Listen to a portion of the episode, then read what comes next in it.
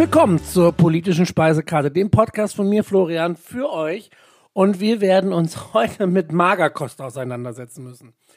Warum? Die US-Wahl stand an. Vergangenen Dienstag war es Zeit für den entscheidenden Tag zwischen Joe Biden und Donald Trump. Für viele war das ein lang ersehnter Termin, auf den sie hingearbeitet haben. Und es war spannend, es war intensiv, es war aufregend, aber es war peinlich und schlimm und katastrophal. Warum werde ich heute für euch analysieren? Denn wir brauchen kein Ergebnis, um festzustellen, dass das eine Katastrophe war, was dort passiert ist. Joe Biden, Donald Trump. Ich habe des Öfteren schon über sie gesprochen, auch über Kamala Harris und ich habe auch darüber geschrieben auf dem äh, Blog, den ich betreibe. Den findet ihr unter polit-menü.org.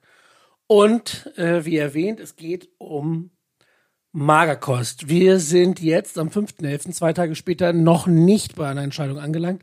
Das war allerdings abzusehen, denn durch die erhöhte Briefwahl, durch die Corona-Pandemie, war es relativ schnell eindeutig, dass die Auszählung viel länger dauert als sonst, sodass kein Wahlsieger am Abend festgestellt werden konnte, so wie es vor vier Jahren war, als Donald Trump überraschend die Presidency gewonnen hat durch das Electoral College. Aber gehen wir Schritt für Schritt durch.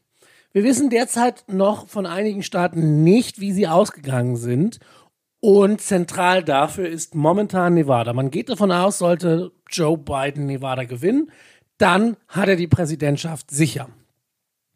Wisconsin, Michigan waren zentrale Player, die sind derzeit für ihn gecallt. Wir können aber noch nicht darüber sprechen, wie es weitergeht, denn der Präsident der Vereinigten Staaten hat bereits undemokratischerweise angekündigt, dagegen klagen zu wollen. Auf der einen Seite in manchen Staaten möchte er die Stimmenauszählung stoppen, in anderen Staaten möchte er, dass die Stimmenauszählung erneut erfolgt. Entscheiden kann er sich nicht, der widerspricht sich dauerhaft, aber das ist auch nichts Neues. Das kennen wir bereits. Ich möchte mich heute aber auf den äh, Fokus konzentrieren, wie es überhaupt dazu kommen konnte. Und da steht, äh, an, also wie es dazu kommen konnte, dass eine leere Hülle wie Donald Trump ohne Kenntnisse, ohne Neugierde, ohne Interesse, ohne Empathie überhaupt noch die Chance hat, nachdem er vier Jahre lang nur Scheiße gebaut hat. Damit fangen wir an. Donald Trumps Rekord, also Record im Englischen. Was hat er die letzten vier Jahre getrieben? Also, wir können festhalten, umgesetzt hat er sehr wenig. Da äh, wäre die Mauer, von der er gesprochen hat, die nicht funktioniert hat. Einige wenige Meilen hat er entlang errichtet, die aber umgefallen ist, überklettert äh, werden konnte und letztlich weit davon entfernt war, annähernd das zu sein, was er versprochen hat. Healthcare wollte er ersetzen oder zumindest Obamacare vernichten. Hat das geklappt? Nein, hat es nicht. Bisher jedenfalls nicht, denn wir werden sehen, was in den nächsten Jahren passiert, wenn der Supreme Court eingeschaltet wird, da die, die Republikaner bereits über 50 Mal versucht haben, Obamacare zu vernichten, zu eliminieren. Könnten sie das dieses Mal möglicherweise schaffen, denn das Einzige, was Donald Trump dauerhaft hinbekommen hat, und dann äh, müssen wir über den Supreme Court reden, denn er hat drei Richter nominiert und confirmed bekommen. Drei, zwei Richter, eine Richterin, Amy Coney Barrett, die neueste, die für die großartige Ruth Bader Ginsburg den Platz eingenommen hat. Da bleibt mir fast die Sprache weg, weil es eine Schande ist, dass so eine Frau, die ihre religiösen Werte über die Gesetze stellt, eine liberale Ikone der Frauenrechte ersetzt. Die anderen beiden, Brad Kavanaugh, der mehr als einen fragwürdigen Konfirm äh, Bestätigungsprozess hinter sich hat, und Neil Gorsuch, der Mann, der einmal entschieden hat, dass der Lkw-Fahrer, der aufgrund von äh, Kälte seinen Lkw verlassen hat, zu feuern ist, da es seine Aufgabe äh, laut des Unternehmens gewesen wäre, zu erfrieren, statt das zu verlassen. Gruselig, aber was erwarten wir von jemandem wie Donald Trump? Diese drei Nominierten hat er also durchbekommen, sodass von den neun Richtern am Supreme Court derzeit drei von ihm bestimmt sind. Was auf der einen Seite für Obamacare gefährlich wird, auf der anderen Seite jetzt für die Wahl ebenfalls interessant ist. So, dann kommen wir zum nächsten. Die einzige andere Sache, die Donald Trump und seine Republikaner hinbekommen haben, sind Steuererleichterungen für die Reichen. Ich werde ein paar Links anfügen. Die Reichen haben während der Corona-Pandemie und davor Unmengen an Geld gescheffelt, werden immer reicher und das ist letztlich auch der Indikator, den Donald Trump ansetzt. Der Börse geht's gut, der Wirtschaft geht's gut. Dass die Amerikaner hungern, krank sind, die Menschen unversichert oder unterversichert sind oder mehrere Jobs haben, um überhaupt überleben zu können, vernachlässigt er dabei völlig, dass sein Handelskrieg mit China die Landwirtschaft geschädigt hat, vernachlässigt er völlig. 230.000 tote Amerikaner durch die Corona-Pandemie werden natürlich vernachlässigt. Er ist ein Versager auf ganzer Linie. Wenn wir also sehen, Healthcare nicht ersetzt, keine Mauer gebaut, keine Infrastruktur geschaffen, stattdessen aber drei Richter an den Supreme Court gebracht und die Botschaft der USA nach Jerusalem versetzt, was letztlich die äh, arabischen Länder erzürnt hat und etwas, was er nicht geschafft hat, für ihn aber natürlich als Erfolg zu verbuchen ist, Pariser Klimaabkommen aufgekündigt, Iran-Deal aufgekündigt, Austritt aus der Weltgesundheitsorganisation ähm, angekündigt. Das sind keine Accomplishments, quasi bestehende Verträge zu zerstören, aber das ist das Resümee seiner Präsidentschaft. Es sollte kein Problem darstellen, diesen Mann zu besiegen, unter dem eine Viertelmillion Amerikaner gestorben sind, unter dem die Wirtschaft des Menschen, die Wirtschaft, die real funktioniert für die Arbeiter, zugrunde geht und in der der Hass aufsteigt. Ich kann gar nicht so viele Beispiele nennen, wie es gibt. Erst vor kurzem wurde ein Wahlkampftourbus von Joe Biden abgedrängt und Donald Trumps Worte dafür waren tolle Arbeit, die da geleistet wird. Er hat Kyle Rittenhouse unterstützt, der mit einer illegalen Waffe in ein anderes, in einen anderen Bundesstaat gefahren ist und zwei Protestanten erschossen hat. Die USA sind derzeit keine United States, sie sind Divided States. Und Donald Trump trägt großen Anteil daran.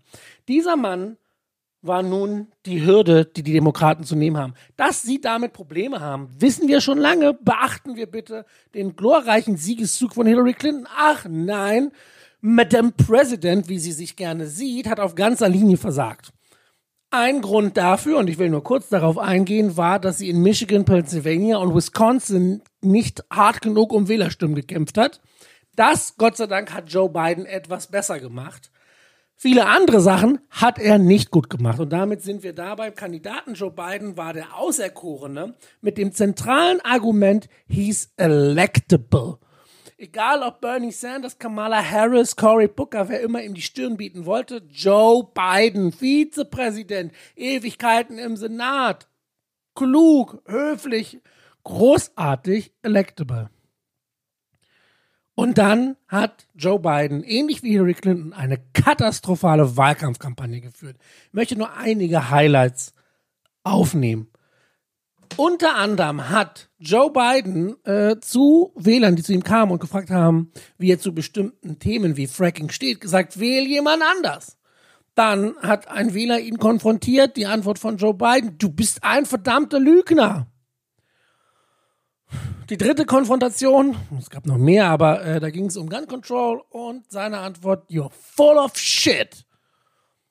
Nicht unbedingt die Wahrnehmung, die ich, äh, oder zumindest den Umgang, den ich mir wünschen würde vom Präsidentschaftskandidaten. Dann braucht man sich nicht wundern, wenn die Kandidaten sich von, also die, die, die Wähler sich von ihm abwenden. Äh, auch da, ich hatte im April darüber geschrieben, als er die Vorwahlen gewonnen hatte, warum Joe Biden nicht gewinnen wird. Den Artikel hänge ich euch auch an. Offensichtlich ist es derzeit so, dass die Chancen gut stehen, dass er gewinnt. Ich habe meine Meinung auch nicht geändert, naja, schon geändert. Ich habe sie abgewandelt, denn äh, mit der soliden Führung, die er über lange Zeit hatte, kam es dazu, dass ich gesagt habe, er wird die Wahl gewinnen, er wird aber nicht Präsident werden. Und dabei stehe ich auch jetzt noch, denn ich glaube derzeit nicht daran, dass die USA Präsident Joe Biden erleben wird. Dazu Später mehr. Wir sind immer noch bei der Wahlkampfkampagne. Abgesehen davon, dass er die Wähler verprellt hat mit seinen Kommentaren, war seine Wahlkampfstrategie, ich mache nichts. Er war zu Hause und ich kann nachvollziehen, warum das unter Corona-Bedingungen verstärkt war. Ich habe von Joe Biden nichts gesehen. Auch kaum Video-Messages, oft nur irgendwelche äh, Tweets wie trag eine Maske, ja, das ist korrekt, aber das ist mir zu wenig, wenn man Präsident der Vereinigten Staaten, Vorsitzender der freien Welt werden will. Das hat niemandem vom Hocker gehauen. Und natürlich hat es niemand vom Hocker gehauen. Vor wenigen Monaten war seine Ankündigung vor seinen reichen, Wel vor seinen reichen Geldgebern, nothing will fundamentally change. Seine Aussage, dass sich nichts ändern wird, ist deprimierend genug. Allerdings wird es gruseliger, wenn er das auch noch untermauert. Und das war für mich in den letzten Monaten die katastrophalste Wahlkampfentscheidung als er proklamierte, dass er in sein Kabinett Republikaner aufnehmen wird. Auch dazu hänge ich euch was hier an.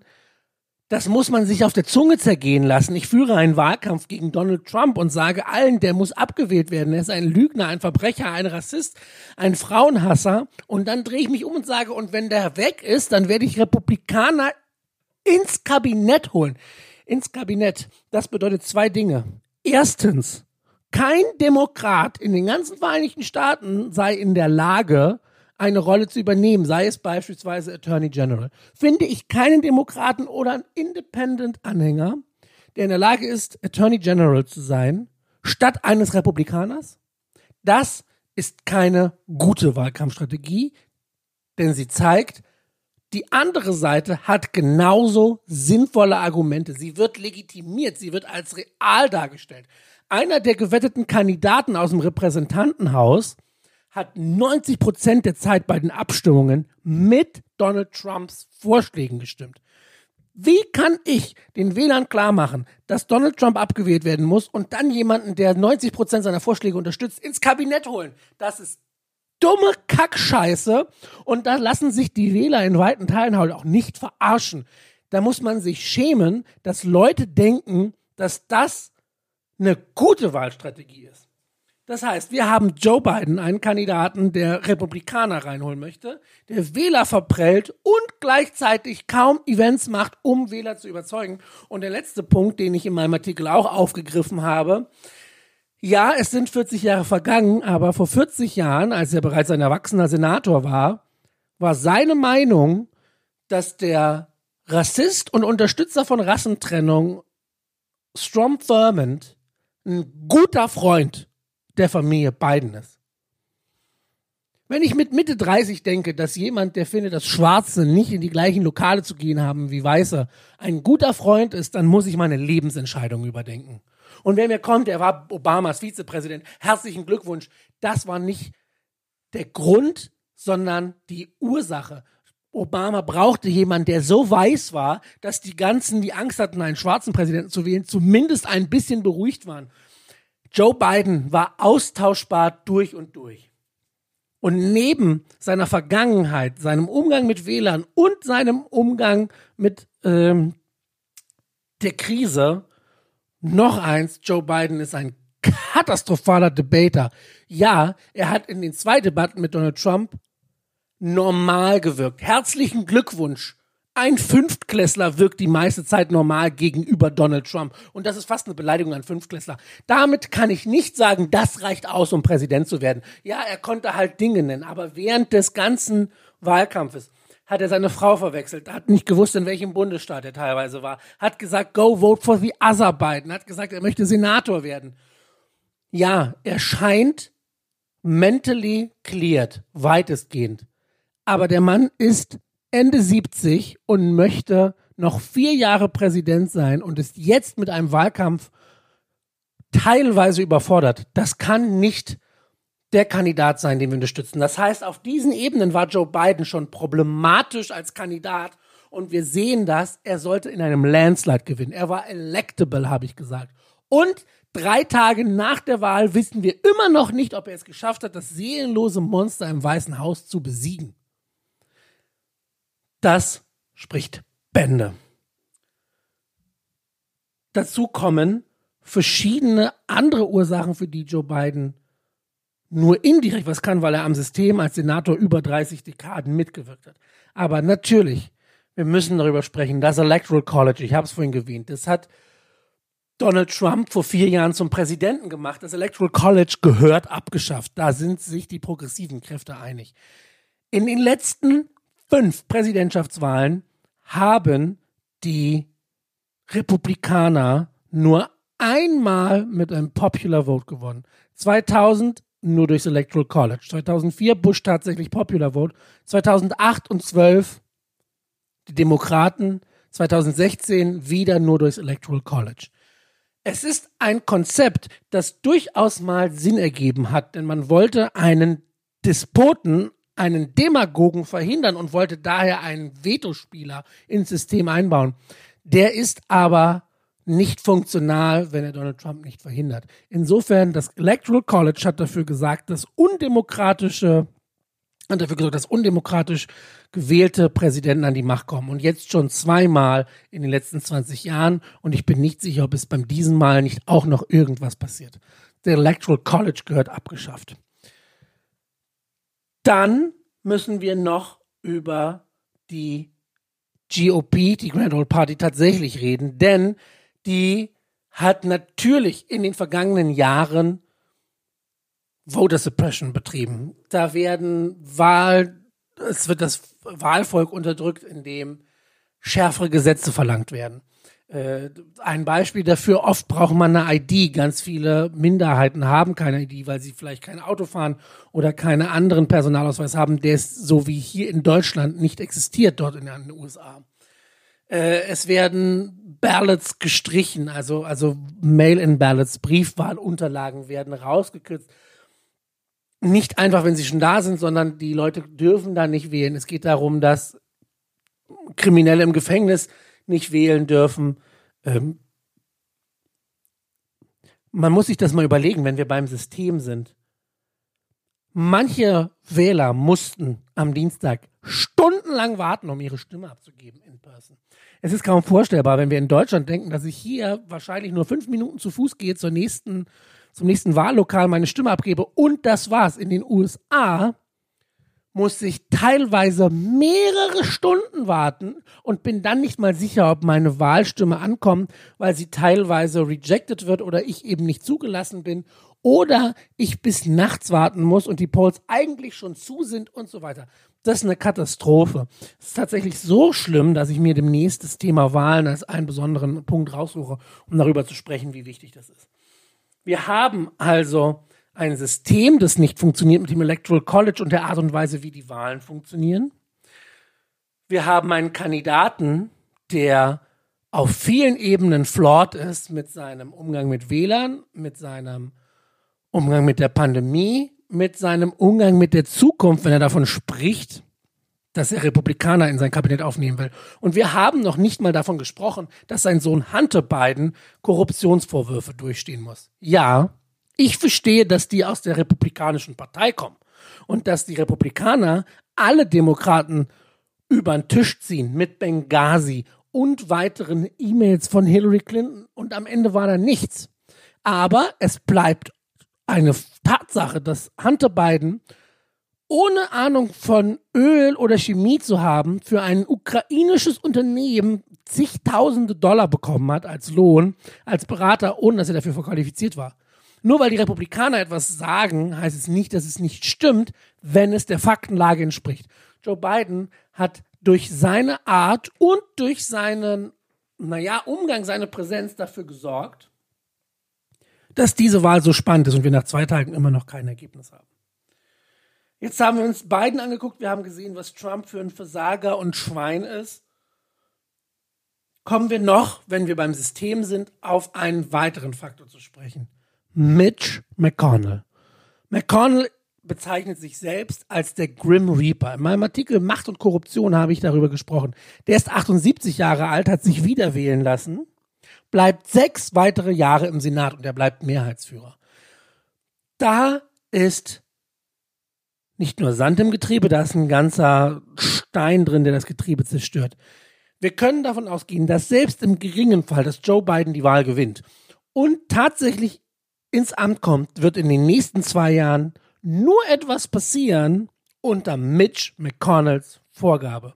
Und Joe Biden, der ja sowieso Republikaner ins Kabinett holen will, wird dankbar sein, wenn Mitch McConnell sagt, ich will das, ich will das, ich will das. Und dann wird er sagen, jawohl, Mr. McConnell, habe ich nicht tolle Deals mit der anderen Partei gemacht? Wie schön wir zusammenarbeiten.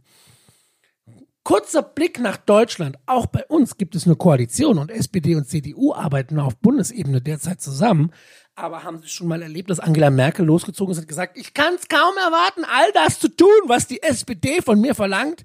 Natürlich nicht, weil das Versagensstrategien sind. Das ist Käse, Müll. Ich muss mich fast bändigen, diese Worte dazu zu finden. Wie kann man so einen Wahlkampf führen?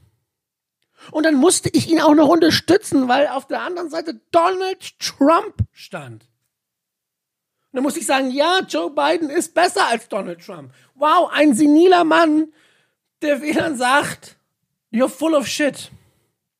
Das, was dort drüben passiert, ist keine Demokratie.